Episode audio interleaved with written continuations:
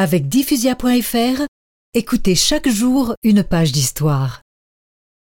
Le 26 septembre, Agnès prend le train pour Zagreb. Une centaine de personnes en pleurs assistent à son départ.